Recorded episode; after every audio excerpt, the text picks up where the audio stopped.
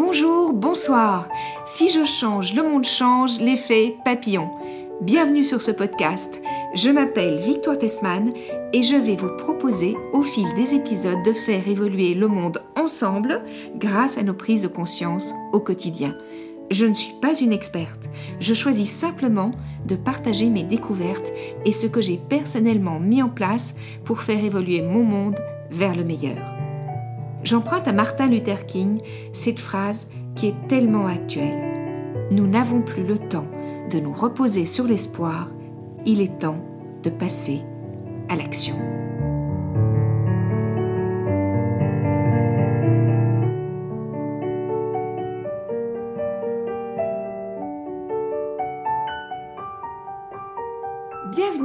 Je suis ravie de t'accueillir sur Si je change, le monde change, l'effet papillon, c'est une joie pour moi. Bah moi aussi Victoire, c'est vraiment une grande grande joie.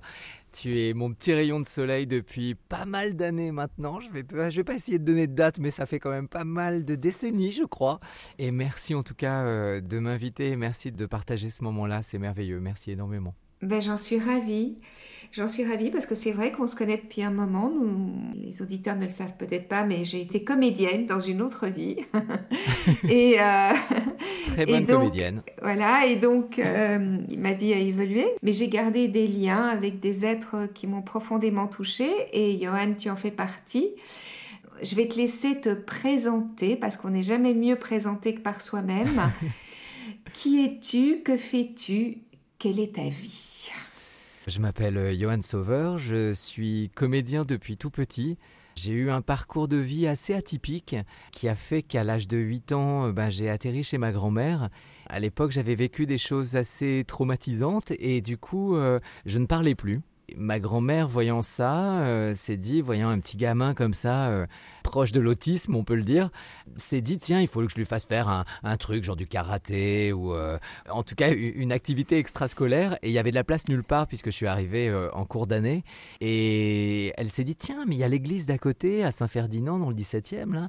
Je vais téléphoner au, chef de chœur, et puis il va faire un petit essai. Et, et je suis arrivé ce jour-là. Donc un petit garçon qui ne parlait pas, elle s'est dit qu'il pourrait peut-être chanter.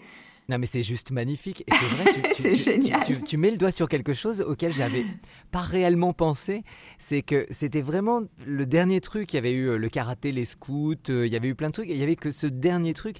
Je sais pas si elle y a pensé en fait, si ça avait été conscient ou pas de se dire tiens il ne parle pas, il ne s'exprime pas. Et s'il chantait. Je sais pas si c'était conscient d'ailleurs. Et euh, c'est une très bonne question. Elle sera encore là, je lui poserai tout de suite la question. Conscient ou inconscient, elle a été incroyable. complètement, parce qu'elle elle a changé ma vie ce jour-là, et la vie s'est ouverte complètement à moi, en tout cas euh, consciemment, c'est-à-dire que j'ai vu un grand couloir. Euh, je suis allé donc dans ma tête voir un monsieur. Moi, je ne voyais pas plus loin que ça.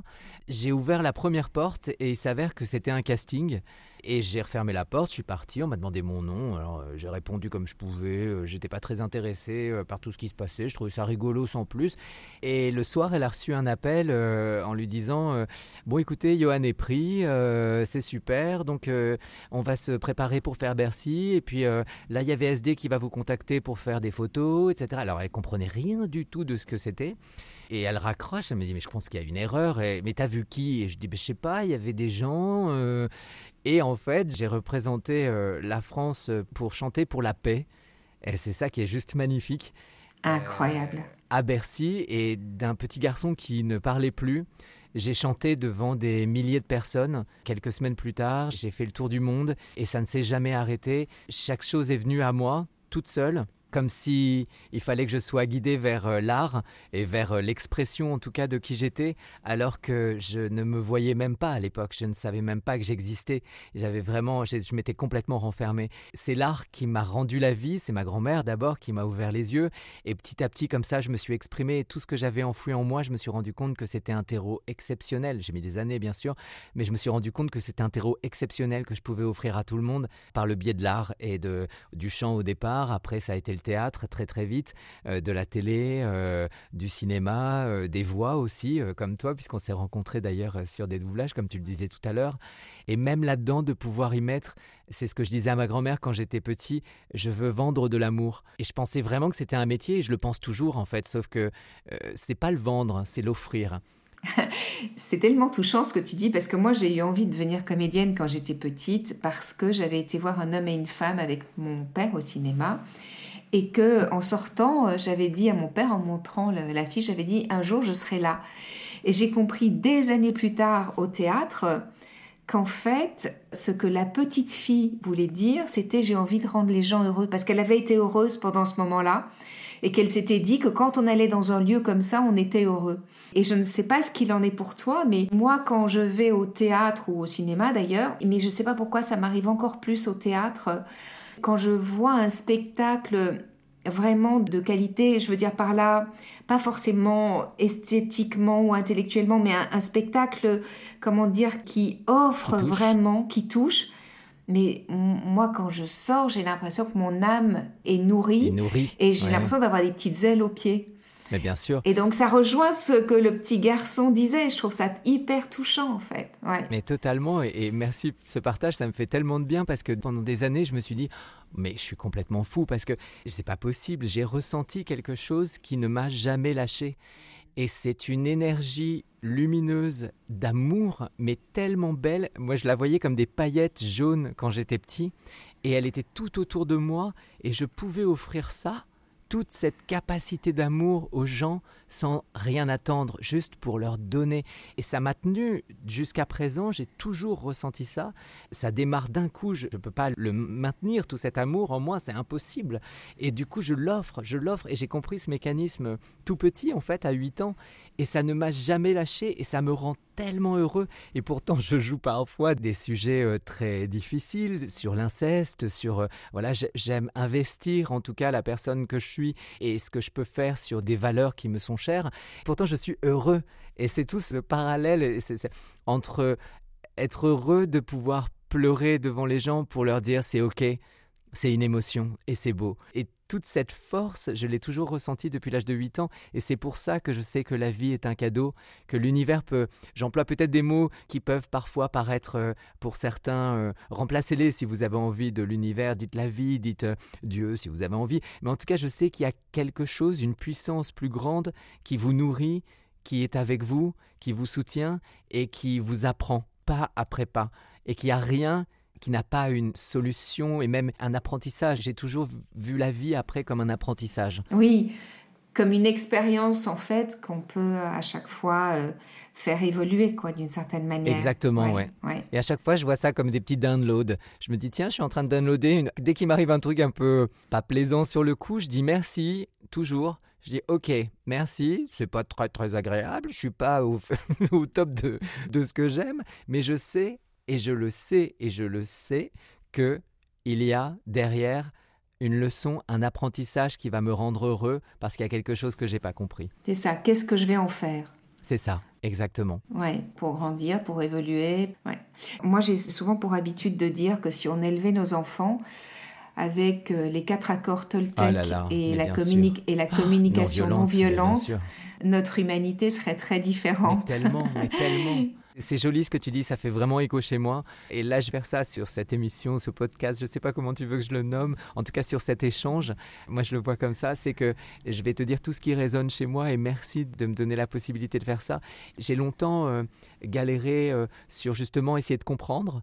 Et depuis quelques années, j'ai envie d'adopter ou d'avoir un enfant pour offrir cette merveilleuse vision de la vie et de pouvoir élever avec amour et, grandeur un petit être dans ses belles valeurs. Et j'ai envie de transmettre ces belles valeurs, ouais. Ça me parle énormément, merci. Oui, eh bien écoute, euh, quel cadeau d'élever un enfant avec ces valeurs-là. Alors mon cher Johan, tu sais que le, le sujet de ce podcast, c'est si je change, le monde change, euh, l'effet papillon. Tu viens de l'aborder d'une certaine manière en disant que tu avais envie euh, d'adopter ou d'avoir un enfant que tu pourrais élever dans ces valeurs-là. Donc, qu'est-ce que le sujet de ce podcast évoque pour toi? Comment ça résonne dans ta vie? Pour moi, c'est le sujet de ce moment déjà. On entend et on voit beaucoup de gens énervés et presque révolutionnaires, quoi. Il y a une sorte de révolution euh, de plein de choses où les gens n'en peuvent plus. C'est comme s'ils voulaient atteindre quelque chose de très très grand alors que ça commence par soi.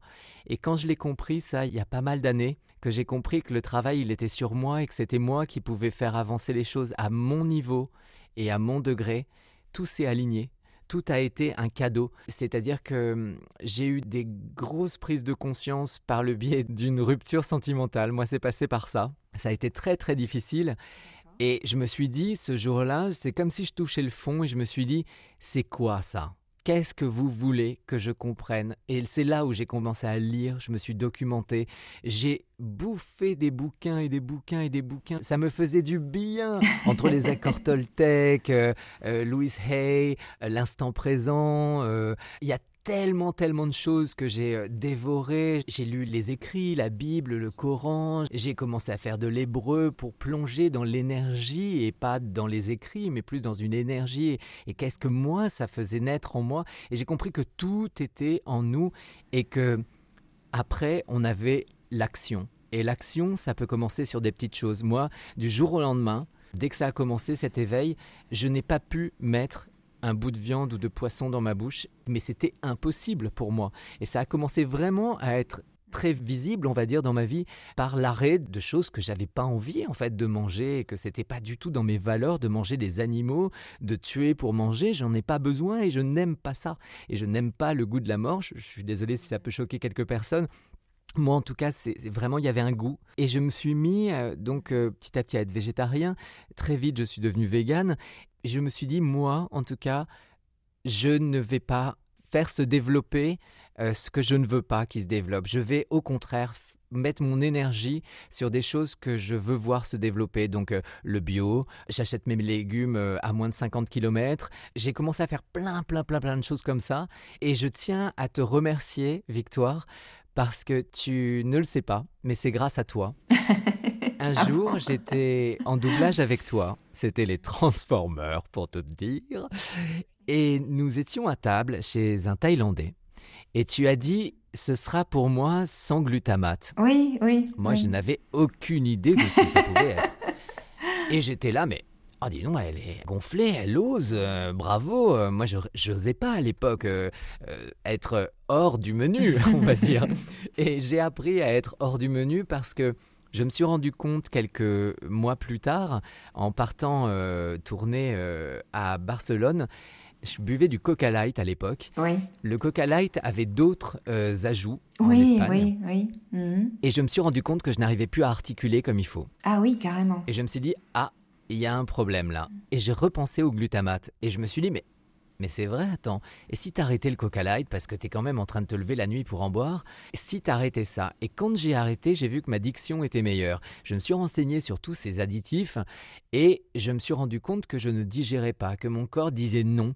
Et j'ai commencé à écouter mon corps. Et très vite, j'ai médité, j'ai fait de l'EFT, je suis, devenu praticien EFT. J'ai pas fait ça pour devenir euh, praticien ou quoi que ce soit. C'était vraiment pour. Euh, du bagage, de la nourriture. Euh, mon âme et mon corps me demandaient tout le temps de la nourriture. Oui, pour te nourrir en fait de ces techniques et être vraiment, euh, j'ai envie de dire, affûté dans ces techniques, c'est ça? Affûté et moi-même, j'avais vraiment eu un besoin de savoir qui j'étais et justement de savoir qui j'étais pour mieux l'injecter, on va dire, dans ce magnifique monde et pouvoir dire la oui, la non.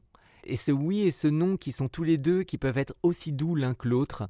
Un non, c'est un oui à autre chose. Donc du coup, je me suis rendu compte de plein de choses et j'ai fait un travail énorme sur moi pour me trouver. Et je suis parti dans des pays incroyables et fantastiques où j'ai rencontré des gens extraordinaire. Je suis parti au Brésil méditer pendant des mois et des mois. Je suis devenu maître Reiki. Il y a eu plein de choses comme ça. J'aime pas ce terme d'ailleurs, hein, parce que c'était pour moi juste un apprentissage. Hein. Oui, et puis malheureusement, comme pour beaucoup de choses, euh, le Reiki, c'est une technique euh, extraordinaire, une sagesse extraordinaire, malheureusement, qui est parfois euh, mal utilisée. Mais comme pour beaucoup de choses, oui. Mm. Exactement. Pour énormément de choses, parce mm. que même pendant le FT, je suis tombée sur, moi j'appelle ça les bondieuseries euh, avec énormément d'affection, euh, puisque moi-même mm. je lis énormément les écrits. C'était pas du tout envers les écrits, c'était juste de vouloir faire bien, alors que se l'approprier pour mieux se connaître et pouvoir donner encore plus de cette merveilleuse chose qui nous est donnée, c'est l'amour, soi et qui on est pour pouvoir l'offrir au monde dans notre différence, dans notre grandeur, dans notre épaisseur, comme je dirais, et d'être passant. Ça, ça a été quelque chose que j'ai beaucoup appris aussi, c'est d'être passant par rapport aux émotions, qu'elles ne me définissaient pas, et de laisser passer, de laisser couler. De les traverser. De les traverser, exactement. Les traverser et les laisser te traverser. Et les laisser me traverser. Et c'est toujours dans ce souci de vérité de l'acteur aussi que j'ai aussi euh, compris que j'avais besoin de ça pour me laisser pénétrer par ses émotions et puis les laisser passer. Et d'ailleurs, du coup, bah, je me suis remis à prendre des cours Meissner, qui est une technique absolument extraordinaire sur le moment présent. Tout s'est ouvert naturellement et ça a fait boule de neige, effet papillon, effectivement. Ma carrière a complètement changé de choses qu'on m'imposait où je voulais faire plaisir du jour au lendemain, je me suis fait plaisir et j'ai voulu dire des choses. J'ai voulu prendre la parole sur mes valeurs, sur mes différences, sur qui j'étais en fait, avec énormément d'humilité, avec euh, euh, simplement le fait d'être. Voilà. Et j'ai appris à être et de n'utiliser que ce terme juste c'est ok, je suis quand on, me fait souvent des compliments de ci, de ça, et je dis mais tu sais, je suis juste moi. Et je n'avais même pas réfléchi à ça et merci en tout cas de ce que tu m'offres, merci de ce retour, mais je n'ai rien fait de plus qu'être moi. Et cette paix qu'on a quand on est soi, c'est la plus belle chose qu'on puisse offrir aux autres. L'écoute, du coup, ça a été très dur pour moi d'écouter sans parler. Parce que quand on apprend, il y a eu un chemin bien évidemment, et quand j'apprenais toutes ces choses, que j'allais faire tous ces, stages de yoga, je faisais de tout, du nidra, du yoga euh, bikram, je me suis vraiment euh, spécialisé, j'ai toujours cherché en plus des grands professeurs, presque comme si je devenais praticien, alors que pas du tout, mais j'avais une soif d'apprendre, de rencontrer tous ces gens qui avaient effectivement une vision différente, et c'est pour ça que j'aime la différence, c'est qu'elle apprend et que la différence n'est pas une barrière, c'est au contraire un pont extraordinaire vers l'autre. Oui, c'est une complémentarité en fait. Une complémentarité complètement. Je vois ça comme les pièces d'un puzzle tout le temps et je me dis mais sans l'autre pièce, on peut pas être complet, c'est impossible. Donc mais qui es-tu? Dis-moi, c'est merveilleux, j'adore, montre-moi. Et donc oui, j'ai commencé vraiment par moi en fait, par comprendre qui j'étais, enfin voir plus clair en fait. Et puis très vite ça s'est fait euh, à une vitesse euh, incroyable. Je me suis mis à consommer différemment. Euh, je me suis mis à, voir d'autres personnes aussi. Il a fallu passer le cap de certaines ruptures euh, avec des gens où ça ne collait plus. Et en revanche, j'ai rencontré très vite des gens extraordinaires, mais j'aurais jamais pensé avoir de tels trésors dans ma vie. Je ne sais pas si ça s'est passé comme ça pour toi, mais moi ce que j'ai observé, c'est que finalement quand on est dans cet alignement intérieur, dans cette cohérence intérieure, quand on est vraiment dans ce qu'on est, oui, en effet, il y a des gens qui quittent nos vies. Ça se fait parfois comme ça, parfois de façon un petit peu, euh, comment dire, en douceur, d'autres fois de façon un peu plus...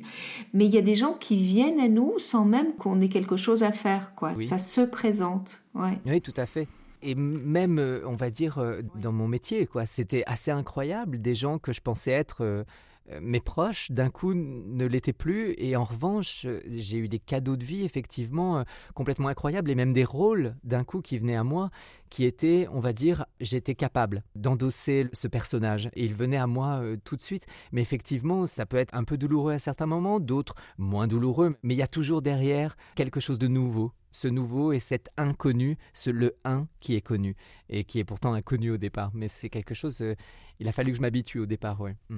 Eh bien, écoute, euh, je suis très touchée par ton témoignage parce que c'est exactement ce que j'essaie de transmettre dans le livre euh, Si je change, le monde change, l'effet papillon, qui a inspiré ce podcast. C'est que finalement, le changement, il est d'abord en nous et ensuite, finalement, on, on l'émane et c'est cette émanation qui permet de changer le monde parce que l'effet papillon se transmet par l'émanation, par la vibration de ce qu'on est d'une certaine manière. Et persuader, convaincre n'a jamais servi à rien. C'est Gandhi qui disait magnifiquement euh, Soyez le changement que vous voulez voir advenir dans le monde. Il n'y a rien à faire, il y a juste à être. Exactement. Ça, j'ai mis du temps à le comprendre. Hein. Ouais. J'étais tellement heureux d'avoir appris des choses qui m'avaient changé la vie. J'avais envie que ça change la vie à tout le monde. C'était très enfantin. Et je me suis rendu compte à quel point ça pouvait Mhm. agresser quand c'est pas ta conscience. L'autre est un autre. Et du coup, j'ai arrêté. Moi, le véganisme euh, m'a beaucoup aidé hein, pour ça. hein, parce que quand Mhm. j'ai compris que ça ne servait à rien de parler, même quand je parle de mes valeurs, enfin, pour moi, c'est une valeur, de ce que je ressens, de ma conscience. euh, Je peux pleurer, moi, devant des choses où je ne comprends pas. J'arrive pas à comprendre que les gens voient pas. Mais j'ai arrêté de dire euh, je suis, je suis. Non, bah, juste au restaurant, si on me voit ou qu'on dîne avec moi, je vais dire ah bah non, désolé. Mais Mhm. et du coup, les gens sont venus et ont tous changé autour de moi. Mon entourage a complètement changé. Voilà, oui. Et des- ceux qui sont restés ont changé, ceux qui ne pouvaient pas Mhm. bah, sont partis. Mais il y a eu, dans le silence de l'être, il y a eu ce changement où je n'ai rien eu à faire que d'être et d'aimer qui j'étais en fait et d'aimer la vie, d'aimer les gens. Il m'arrive souvent de pleurer de gratitude. Dernièrement encore, ça m'arrive tout le temps de voir à quel point l'énergie, la vibration de quelqu'un peut changer silencieusement. Et donc c'est l'amour, pour moi c'est ça, c'est de l'amour euh, qui peut changer silencieusement les gens pour qu'ils soient encore mieux. Oui, Et de leur laisser une place à l'être, à eux aussi. c'est d'une immense justesse que tu dis, parce que souvent quand on essaye de convaincre ou de persuader, finalement c'est contre-productif, les gens se braquent, ils se... Complètement. Donc en effet, ce que tu dis, ce qui est très juste, c'est être ce qu'on est qui finalement convainc sans essayer de convaincre. Ou qui ne convainc pas, mais, mais peu importe en fait. Voilà, oui. Exactement. Ou qui ne convainc pas, voilà. Mais même si ça convainc pas, c'est ce qui est trop mignon. Pendant le confinement, là, j'ai beaucoup cuisiné. C'est vrai, j'aime cuisiner aussi pour donner. Et je me suis rendu compte en faisant mon pain, machin, que je me suis dit, mais je vais taper aux portes des voisins, je vais commencer à leur donner du pain, des choses comme ça. Et j'ai commencé à cuisiner. C'est vrai que je cuisine vegan sans même y penser. Donc je me suis, euh, on va dire, euh, réinventé. Et du coup, j'ai commencé à faire des tartes, des machins, des trucs. Et C'est je leur en donnais à tous. Et j'avais pas vu, en fait, j'avais pas même pris conscience que je leur offrais quelque chose qui était complètement différent de ce qu'ils mangeaient. Et ils se sont mis eux-mêmes à cuisiner vegan. Et tout mon immeuble me donne des bouts de tarte, j'ai toujours de la farine en bas de chez moi. C'est juste magnifique, c'est sublime. Ils vont être là, il y a une vraie communauté qui s'est créée pendant ce confinement et j'en rêvais. Et je sais que quand je rêve de quelque chose, ça arrive en général, parce que je vibre quelque chose qui me fait du bien. Et j'ai toujours rêvé que là où j'habitais, ce serait un village. Donc euh, je suis au Batignolles, déjà c'est un joli village. Et notre immeuble, euh, qui fait deux immeubles haussmanniens, était jusqu'à présent euh, silencieux, mais j'avais quand même essayé de faire la soirée des voisins, les machins, les trucs, Noël. euh, C'était assez timide, tout le monde était assez timide parce que c'est pas habituel. Pour moi, ça l'est dans ma tête, mais bon, voilà, j'acceptais que ça le soit pas. Et le confinement a tout, tout changé. Et on est très, très proches, on s'aide les uns les autres. Tout le monde fait les courses pour tout le monde. Il y a une dame en bas, un peu plus âgée, ben on s'en occupe tous. Et elle adore être là. Elle était d'ailleurs assez euh, dégoûtée quand elle n'était pas là à certains moments du confinement. Elle me dit Oh là là, j'aimerais tellement être avec vous, j'aimerais tellement. Et Ah, c'est génial. c'est une communauté sublime qui s'est créée et c'est juste magnifique de pouvoir être témoin de ça en tout cas. Mais voilà, comme quoi, tu vois, de toute situation, même euh, désagréable, peut naître euh, des choses magnifiques, parce que c'est vrai que le confinement euh, a pu être vécu comme un emprisonnement pour beaucoup, qu'il a été pour certaines personnes très douloureux. C'est vrai que quand on vit dans un petit lieu à plusieurs, ou qu'on n'est plus très amoureux, ou qu'on a des soucis financiers, ou que ça a pu être vraiment très compliqué pour certains, et de voir que ça a pu faire naître aussi des solidarités, des bienveillances euh, et même des rapprochements. C'est beau, c'est très beau à entendre. Ah, c'est sublime, oui. oui. Alors on parle beaucoup depuis maintenant euh, quelques années et plus encore euh, depuis quelques mois de changement climatique. C'est vrai qu'on a observé grâce au confinement aussi à quel point euh, l'activité humaine avait une incidence sur la nature. Et euh, quand on voit que New Delhi, on ne voyait plus le ciel depuis des années et que tout à coup le ciel bleu est réapparu, par exemple, la même chose à Pékin, enfin des choses comme ça, on voit que la pollution a un grand impact sur notre monde.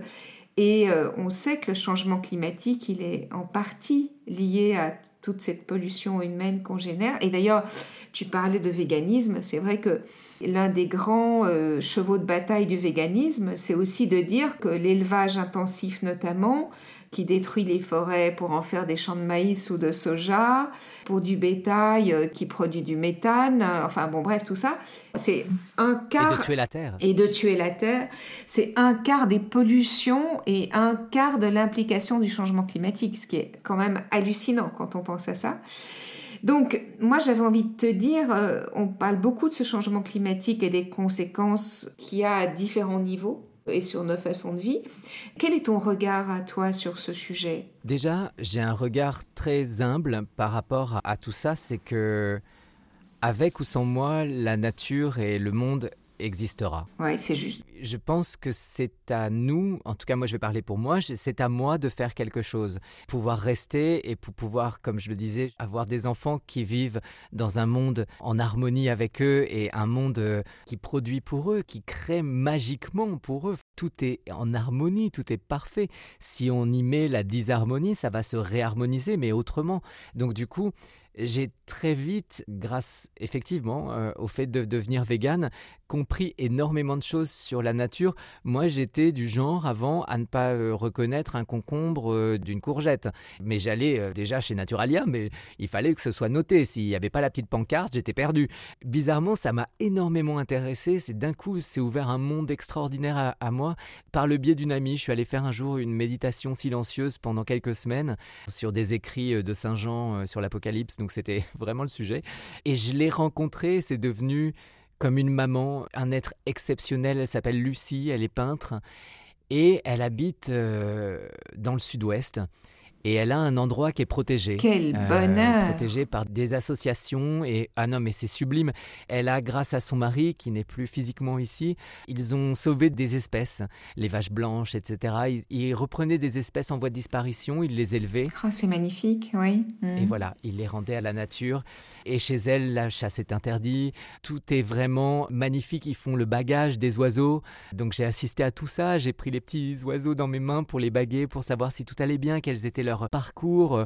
Je connais des gens extraordinaires qui viennent l'aider. Il y a des chamans qui viennent là-bas, qui l'aident à faire plein de choses. C'est un endroit magique magique. Je n'ai jamais vu un endroit aussi beau de ma vie. Dans le sud-ouest, on n'a pas besoin d'aller très très loin. Elle est protégée de partout. Et là, euh, il y a une dernière association euh, de protection de l'environnement qui lui a demandé d'être avec elle pour encore plus protéger son domaine. Et c'est un endroit merveilleux où j'ai vu des sangliers, euh, j'ai vu des espèces incroyables et j'ai commencé à jardiner. Et j'ai commencé à me dire, mais waouh, en quelques jours, la tomate, elle est aussi merveilleuse. J'avais des tomates d'un kilo, il y avait des... C'était euh, par la permaculture, par toutes ces choses-là. Et euh, j'ai rencontré là-bas des gens qui venaient de Paris, qui étaient venus ici pour faire de la, enfin là-bas pour faire de la permaculture, qui jouent au jazz le soir, qui font des concerts. Il y a un grand restaurateur étoilé qui est venu là-bas et qui du coup, ne pouvant pas par exemple pendant le confinement euh, exercer son métier à Lyon, s'est mis à faire grâce à la permaculture des dîners étoilés pour tout le monde gratuitement. Oh, quelle merveille mais c'est magnifique. C'est l'endroit où je vais quand je veux me ressourcer. C'est quand je peux, hein, parce que là, avec les déplacements, c'est plus quand je peux, parce que sinon j'y serai tout le temps. Et j'ai découvert la terre, le vivant. Et encore plus que simplement moi. C'est qu'est-ce que je peux faire pour que le vivant continue à vivre. Et d'un coup, chez moi, euh, je me suis mis à cultiver.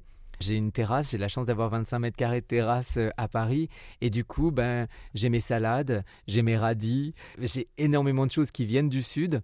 Et j'apprends et je me suis rendu compte d'un coup à quel point tout était parfait.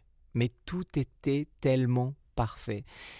Et je me suis dit pourquoi nous, on se met à détruire en se disant il faut faire que du maïs là, ou que ceci ici, ou que du blé ici pour nourrir des bêtes qui vont elles-mêmes avoir un gros impact sur la planète. Je me dis mais tout ça n'a aucun sens, ça n'a aucun sens à part un sens euh, pécunier euh, et économique. Et d'un coup je me suis mis encore plus à consommer différemment. Et donc du coup j'en suis là à, me dire que je vais m'acheter un compost pour tout te dire. je, fais, des jus de légumes, etc. Je peux t'envoyer des, liens liens si tu veux. J'en ai ah, trop. Je veux bien on m'a envoyé il n'y a pas plus tard qu'hier des liens euh, intéressants pour des composts d'appartements. bah écoute, parfait parce que c'est vraiment ce que je recherche. Parce que je disais justement à Lucie, non mais je veux pas un compost comme chez toi. Et elle m'a appris plein de choses que je savais pas. Par exemple, quand on mange, parfois on va jeter les épluchures, etc. dans la nature. Et je lui dis, ah mince, euh, cette pomme est pourrie, dommage, on aurait pu la. J'avais le truc parisien de me dire, bah attends, je vais couper un petit bout, on va garder. Elle me dit, mais non, c'est pour tout le monde. Là, ce sera pour les fourmis, pour tout le monde. Donne, donne. Et elle m'a donné toutes ces valeurs de la terre. Et je me suis mis à vraiment, vraiment m'impliquer sur des valeurs beaucoup plus terriennes et de survie, en fait. On en est vraiment là à un stade de survie. C'est vrai que parfois, je suis un peu triste de voir que tout le monde n'a pas compris, c'est dur de voir qu'on est en train de tuer des millions de visons. Pourquoi il y a encore ça? Pourquoi on en est encore là? Pourquoi on en est encore à se dire que un référendum pour les animaux, euh, ce serait quelque chose de complètement irréel? On est les seuls à avoir la conscience et on est là pour les protéger et pour faire que tout ça fonctionne. Oui, et puis moi je dirais même, euh, Johan, si tu me le permets, qu'on a oublié d'être humble et de comprendre que nous ne sommes qu'une partie du vivant et que nous ne sommes pas tout puissants sur le vivant. Exactement. Parce que les, végétaux, les minéraux, les animaux sont comme nous des créations de la Terre en fait. C'est la Terre qui nous a tous créés. C'est ce qu'on appelle les écosystèmes en fait. Nous faisons partie d'un écosystème et à force de croire que nous sommes ceux qui savent, eh bien, nos, manques d'humilité nous font créer des déséquilibres profonds dans cet écosystème extraordinaire qu'a généré la planète. Et c'est comme ça qu'il y a de plus en plus de dégâts. Moi, j'ai visionné euh, vraiment de nombreux films, j'ai lu beaucoup de rapports, enfin, j'ai fait beaucoup de choses avant d'écrire ce livre. Il y a trois films qui m'ont vraiment interpellée. Le premier, je ne sais pas si tu as eu l'occasion de le voir au cinéma, c'était Tout est possible. Ah mais je l'adore ce film, j'ai été invitée par hasard, et il n'y a pas de hasard, il n'y a que des rendez-vous, c'est que je ne sais pas pourquoi, dans mon mail, je trouve Naturalia vous invite à l'avant-première de Tout est possible. Et avec Lucie qui était à Paris, justement, elle me dit Oh, regarde, regarde le titre. Et j'étais là, mais oui, c'est tellement beau, ça, ça me parle tellement, tout est possible. Je ne savais pas du tout de quoi ça parlait. Et je lui dis, tiens, viens, on va au cinéma. Et j'ai vu ce film. J'ai pleuré pendant tout le film de beauté qu'est la nature et de ce parcours merveilleux qu'ont ces gens. L'immense cohérence en fait hein, du vivant. Et l'humilité de, de, de, ces gens qui ont compris qu'il fallait faire en fonction du vivant et qu'il fallait pas imposer, mais qu'il fallait reprendre tout à l'inverse de ce que on nous a imposé et, dit de faire jusqu'à présent. Et ce film est absolument sublime. C'est un de mes des films qui, m'a le plus ouvert sur ça. Alors juste pour euh, situer un petit peu par rapport aux personnes qui écoutent, c'est l'histoire en fait d'un couple qui adopte un chien et ce, chien est un chien qui a été abandonné, donc il peut pas rester seul, donc ils se font euh, carrément mettre à la porte de leur appartement euh, en Californie et elle, elle elle adore cuisiner, elle, rêve depuis toujours d'avoir une ferme et donc euh, il faut une campagne de crowdfunding pour avoir des sous et il trouve un terrain complètement euh, délabré, abîmé par l'agriculture intensive, euh, enfin bref, une vraie ruine. Et en 9-10 ans, ils en font un lieu luxuriant où ils cultivent en, permaculture toutes sortes d'espèces de végétaux où ils ont euh, des cochons, des vaches, des brebis, des poules, des canards. Les coyotes viennent les manger, ils comprennent que pour que les coyotes les mangent pas, il faut faire comme ça, comme ça. Enfin bref, ils réapprennent à vivre avec la nature, avec et, en fonction des lois de la nature et du vivant, et ils en vivent très bien. Parce que souvent on entend dire que mais on peut pas vivre comme ça, on va pas gagner sa vie, on va pas ceci, on va pas cela. Et en fait, ils en vivent très bien. Évidemment, ça prend un temps. Et alors, l'autre documentaire que j'ai vu qui était extraordinaire sur le sujet, c'est 2040. C'est un réalisateur qui se dit que sa petite fille de 3 ans, il se demande ce qu'elle va vivre quand on sera en 2040. Et donc, il fait un tour du monde de toutes les solutions. Et dans ces solutions, il parle notamment de régénération comme c'est le cas dans Tout est possible et il démontre que en Afrique mais en Chine aussi des hectares de terre qui étaient complètement devenus des déserts ont été reverdis, régénérés en neuf ans. Et qu'en plus, cette régénération, non seulement elle rend la terre vivante, mais en plus la terre réabsorbe le carbone. Et donc, forcément, a un effet sur le climat puisqu'il y a moins de gaz à effet de serre. Et ce qu'il montre aussi dans ce film qui est extraordinaire, c'est que nos océans aussi sont très abîmés, que nos océans, euh, il y a des cyclones incroyables qui se développent maintenant euh, de plus en plus puissants parce que l'eau est de plus en plus chaude. Et en fait, il montre qu'il y a moyen de faire une permaculture d'algues, donc une régénération d'algues des océans, parce que les fonds marins sont malheureusement aussi de plus en plus déserts, et que bien sûr, il faut enlever le plastique, qui est une catastrophe, mais que ça ne suffit pas, qu'il faut reverdir les océans, en fait.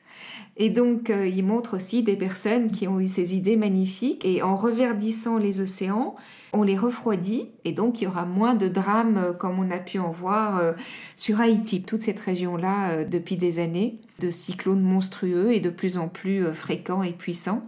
Donc tout ça est, vraiment passionnant quand on se rend compte que finalement tous à notre niveau, en reverdissant un peu, en mangeant moins de viande, voire plus du tout, en, en roulant moins en voiture euh, et en étant plus respectueux, en utilisant moins de plastique et toutes ces choses-là, eh bien, on peut chacun finalement avoir même une influence sur le climat, pas seulement sur. Euh, Complètement. Ouais. Et on l'a vu effectivement par le biais de ce confinement, c'est que là, en nous arrêtant tous dans cette frénésie, les dauphins sont revenus euh, en Italie, il s'est passé des choses complètement magiques et qu'on est capable, si chacun simplement de faire les choses en conscience en fait. J'ai compris que c'était pas il faut faire ci, non juste de regarder ce qu'on est en train de faire et de regarder ce qu'on nous propose de faire aussi. Parce que c'est pas une histoire de c'est ma faute, c'est votre faute, c'est une histoire de qu'est-ce qu'on nous propose et quelles sont toutes les solutions et de le faire en conscience. Et la conscience, c'est vraiment la clé, pour moi en tout cas, ça a été la clé de dire non à certaines choses et de dire mais c'est pas possible, il n'y a pas que ça qui existe, euh, je peux pas consommer comme ça, je peux pas surconsommer, je peux pas mes fringues, je peux quand même les, les recycler. Il y a tellement de choses à faire, il y a tellement tellement de choses pour respecter ce qu'on a déjà cette planète et en plus aussi ce qu'on a créé nous, le plastique, etc. Il y a plein d'autres solutions. Moi, j'ai des sacs qui sont recyclés en bouteilles de plastique. J'ai des chaussures recyclées. C'est de recycler ce qu'on a déjà, en fait, qui sera toujours plastique et donc polluant. Donc, du coup, il y a plein, plein, plein de solutions. Mais j'ai beaucoup d'espoir parce que je vois énormément dans mon entourage de jeunes, mais très jeunes, hein, des gens qui ont 17, 18 ans, partir dans des associations, penser à la Terre, faire le tour du monde pour apprendre et voir euh, des nouvelles euh, cultures, des nouvelles façons d'avancer, en tout cas chercher des solutions. Et ils sont vraiment, pour moi, c'est des petits Bouddhas, comme je les appelle à chaque fois. Et il y en a plein dans mon entourage, donc j'ai énormément d'espoir pour cette planète. Oui, et je, t'avoue que je suis comme toi et que toutes les recherches que j'ai faites euh, m'ont aussi mise en joie parce que moi je suis profondément convaincue que pour éviter tous les flux migratoires qu'on nous annonce, il faut aussi avoir des actions dans les régions qui aujourd'hui sont déjà des régions profondément touchées par le changement climatique. Et quand je vois par exemple qu'on peut reverdir un désert en Afrique en 9 ans, je me dis que vraiment tout est possible et qu'on peut permettre aux gens de vivre dignement, décemment, joyeusement là où on est, parce qu'on n'est jamais migrant par joie, on est migrant par obligation en fait. Et on a tous envie de rester sur nos terres, on n'a pas forcément envie d'aller chercher ailleurs euh, une vie meilleure si on peut la vivre chez nous. Donc, euh, Exactement. Et le troisième film, tu m'as pas dit ah, le troisième film, c'est vrai, c'est Kiss the Ground. Mais bien sûr. Ah, j'adore, mais oui. Qui est génial aussi et qui, dans un premier temps, euh, montre tout ce qui ne va pas, parce que je pense que c'est très important aussi de le savoir. Oui, il faut s'accrocher au début. Hein. Mais, euh, mais, mais, dans un second temps, il montre aussi toutes les solutions. Et, les solutions, oui. Et c'est. Mm. Voilà. Et on voit aussi à quel point, que ce soit en, Amérique ou ou en Australie, tout comme chez nous en Europe, on a tellement euh, influencé nos agriculteurs euh,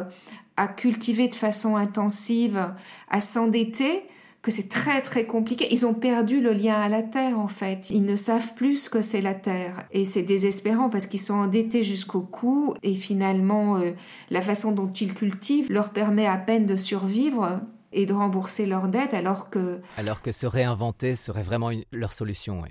Oui. Heureusement, il y en a de plus en plus qui vont vers ça, mais quand on voit que par exemple en Europe, tu vois, les aides vont surtout aux très grandes exploitations, alors qu'elles devraient euh, soutenir les petits producteurs bio qui pourraient se développer en grande exploitation par la suite, eh bien, euh, c'est assez désolant. Mais bon, toutes ces prises de conscience se font petit à petit, comme tu le disais, et la jeune génération est incroyable. Ah, mais ils sont fantastiques. Ouais. Ils sont fantastiques. Moi, tout le temps, c'est la phrase que je sors tout le temps, c'est « Mais à votre âge, mais jamais je n'aurais pas eu cette conscience, quoi. Mhm. À l'époque, on était vraiment dans une autre conscience.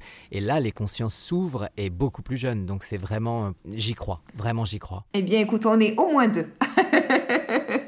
c'est merveilleux. J'espère que vous tous aussi.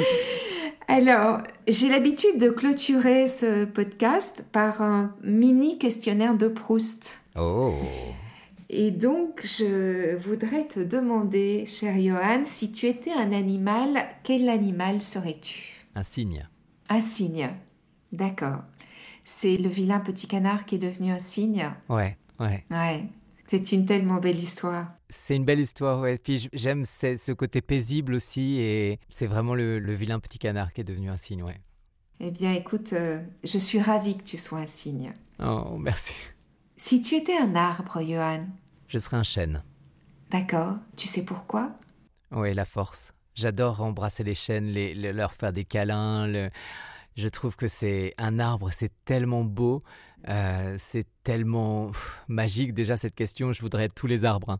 mais le chêne pour moi représente euh, La puissance les racines, la grandeur, la puissance. euh, un chêne, ouais, pour vraiment puiser et, et redonner l'oxygène. Enfin, je sais pas, il y a quelque chose qui est, qui est extraordinaire chez l'arbre. Dans l'arbre, c'est juste fantastique.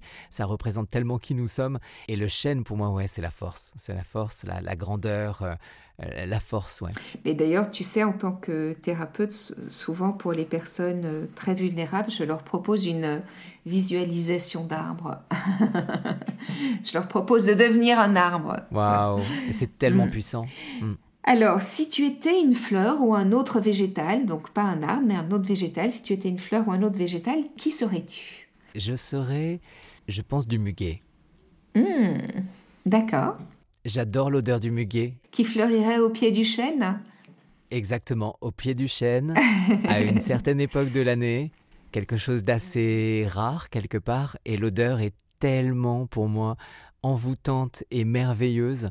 J'adore l'odeur du muguet et je trouve que c'est un cadeau chaque année. J'en ai planté chez moi dans mes arbres justement et euh, à côté de mes arbres et à chaque fois je guette. Je guette et même s'il n'y en a pas, je suis tellement heureux qu'il y ait des feuilles. Je guette à chaque fois en me disant ça y est, c'est, tu vas venir. Vraiment, je l'attends avec impatience chaque année. C'est vrai que le muguet et les autres fleurs de printemps ont des parfums euh, très forts et très spécifiques, très fleuris, qui annoncent, ben voilà, ça y est, l'hiver est terminé et jouissons du soleil et de la vie. Ouais. C'est ça, et puis en plus il y a une très jolie image du don, euh, de l'offrir à quelqu'un qu'on aime, le bonheur, euh, les petites clochettes, il y a quelque chose de magique presque comme la les clochettes. Enfin moi j'y vois tellement de choses merveilleuses et chaque année d'ailleurs je prends un peu la tête à tout le monde en disant non mais alors là il y a deux trucs, c'est Pâques les œufs et le muguet, c'est deux trucs auxquels je tiens, ça reste très terrien, mais j'avoue que le muguet ça fait ma joie. Et d'ailleurs pendant le confinement, euh, j'étais tout seul sur le premier confinement et j'avais un brin de muguet de mes voisins que je connaissais pas euh, sur le pas de ma porte et j'ai pleuré euh, Ah, de, gratitude. Ils ne savaient pas comme c'était important pour moi. Je m'étais fait à l'idée que cette année c'était ok. Et euh, je m'étais dit, j'irai peut-être m'en acheter moi, je sais pas, je verrai Mhm. euh, comment ça va se passer. Et j'avais un brin de muguet euh, devant ma porte. C'était très très beau. Ils étaient très reliés, tes voisins. ah mais complètement, sans savoir. Mais euh, d'ailleurs ils m'ont vu après, je les ai remerciés et ils comprenaient plus. C'était là, vous pouvez pas vous rendre compte, c'est énorme ce que vous venez de faire. C'est merveilleux. Alors, il me reste deux questions dans ce questionnaire de Proust. La suivante, c'est si tu étais un minéral. Du quartz. D'accord. Est-ce que c'est ça? J'ai bien répondu. Du quartz Mais oui, bien sûr, si tu veux. Je sais pas pourquoi. Le cristal m'a toujours énormément touché. Je ne sais pas pourquoi. Mhm. Et d'ailleurs, quand je le touche, euh, je ressens énormément euh, d'énergie. Et euh, je suis très respectueux de tout ce qui est roche. Enfin, je suis respectueux de tout, mais ça, c'est vraiment des millions d'années de construction, du vent, du sable, des poussières, de tout. J'ai un respect énorme pour ça et je trouve ça fabuleux. Quand j'en ai un, je me dis pas, tiens, c'est un bout de. Non, non, c'est la vie. Je tiens des milliers et des milliers d'années de vie. Ben, merci pour cette euh, magnifique conscience. Et là, ma dernière question, c'est si après une vie bien remplie, tu décidais de te réincarner sur cette planète, comment serait le monde que tu découvrirais? Qui serais-tu et que ferais-tu? Oh, waouh! Waouh! Waouh! Ouais, j'aimerais énormément tomber sur les mêmes personnes mais vivre autre chose. Et les voir peut-être euh, s'aimer et être heureux, ce que je n'ai pas vu heureux. J'aimerais qu'on se réincarne tous aussi, c'est, peut-être pas la question. En tout cas, moi, j'aimerais me réincarner ou, dans un environnement avec les mêmes et de vivre un jeu plus paisible pour certains, mais de les voir heureux. J'aimerais vraiment qu'ils comprennent euh, à quel point ils ont une chance d'avoir une vie. Ouais, j'aimerais vraiment qu'ils le voient. Je voudrais revoir tout le monde, tous ceux qui sont partis, et m'amuser avec eux et comprendre. Euh, je voudrais me réincarner en quelqu'un qui a compris tout de suite la valeur d'une présence et que chaque seconde est, un cadeau, vraiment plus qu'un cadeau, c'est un présent inestimable. Et je voudrais voir aussi que tout ce en quoi je sais pas croire, tout ce, qui m'active et me, me rend vivant a réussi euh, sa quête de l'harmonie c'est-à-dire justement tout ce dont on a parlé, et que tout le monde vit dans une vie où l'être est la principale valeur, et le vivant, bien sûr. Merci, merci infiniment. Oui, merci infiniment. Mais c'est vrai qu'à partir du moment où on est dans l'être, euh, on est dans le vivant, et le vivant à côté de nous est vivant. Merci Johan pour ce merveilleux moment qu'on a passé ensemble. Ah, merci énormément Victoire, c'était magique. Comme d'habitude avec toi, tant de douceur, tant de, de force et d'intelligence. Tout est conscient, tout est à chaque fois, tu es d'une grandeur d'âme et d'une douceur inégalée. Et je suis très très heureux euh, d'être toujours à tes côtés et de pouvoir profiter d'une personne aussi merveilleuse que toi. Merci énormément. Eh bien dis donc, euh, j'en ai de la chance. Mais oui. Je te rappelle à tout hasard que ce qu'on voit en l'autre est un miroir de nous-mêmes et je te laisse sur cette phrase-là. Voilà, pour que tu la médites. Je t'embrasse tendrement. Merci beaucoup, Johan. À bientôt. Au revoir. Moi aussi, je t'embrasse fort fort. Voilà. J'ose rêver qu'au fil des semaines, nous créerons ensemble un grand mouvement citoyen et humaniste qui prendra sa source dans nos envies du meilleur. Je compte sur vous pour m'envoyer des infos que je partagerai sur ce qui se fait près de chez vous, sur ce que vous avez mis en acte vous-même, sur ce que vous avez découvert et qui vous démontre que tout est possible. Si vous lisez mon livre, Si je change, le monde change, l'effet papillon, illustré par Laurie Neuis Barboteau, vous découvrirez que ce mouvement de conscience mondiale est présent partout et qu'il ne tient qu'à nous de l'inclure dans notre quotidien. Le changement ne viendra pas de nos dirigeants ou de nos politiques, en tout cas pas pour l'instant. Le changement et le respect de la vie ne peut venir que de nous, de toi, de moi, de nous. Merci d'avoir écouté cet épisode. J'attends vos commentaires et vos propositions avec impatience. Vous pouvez me joindre en commentaire sur ce podcast, mais vous pouvez aussi le faire sur Instagram ou sur Facebook à Victoire Tessman. Si vous avez aimé ce podcast, je vous invite à cliquer sur 5 étoiles sur votre plateforme de podcast favorite. À très bientôt sur Si je change, le monde change, l'effet papillon.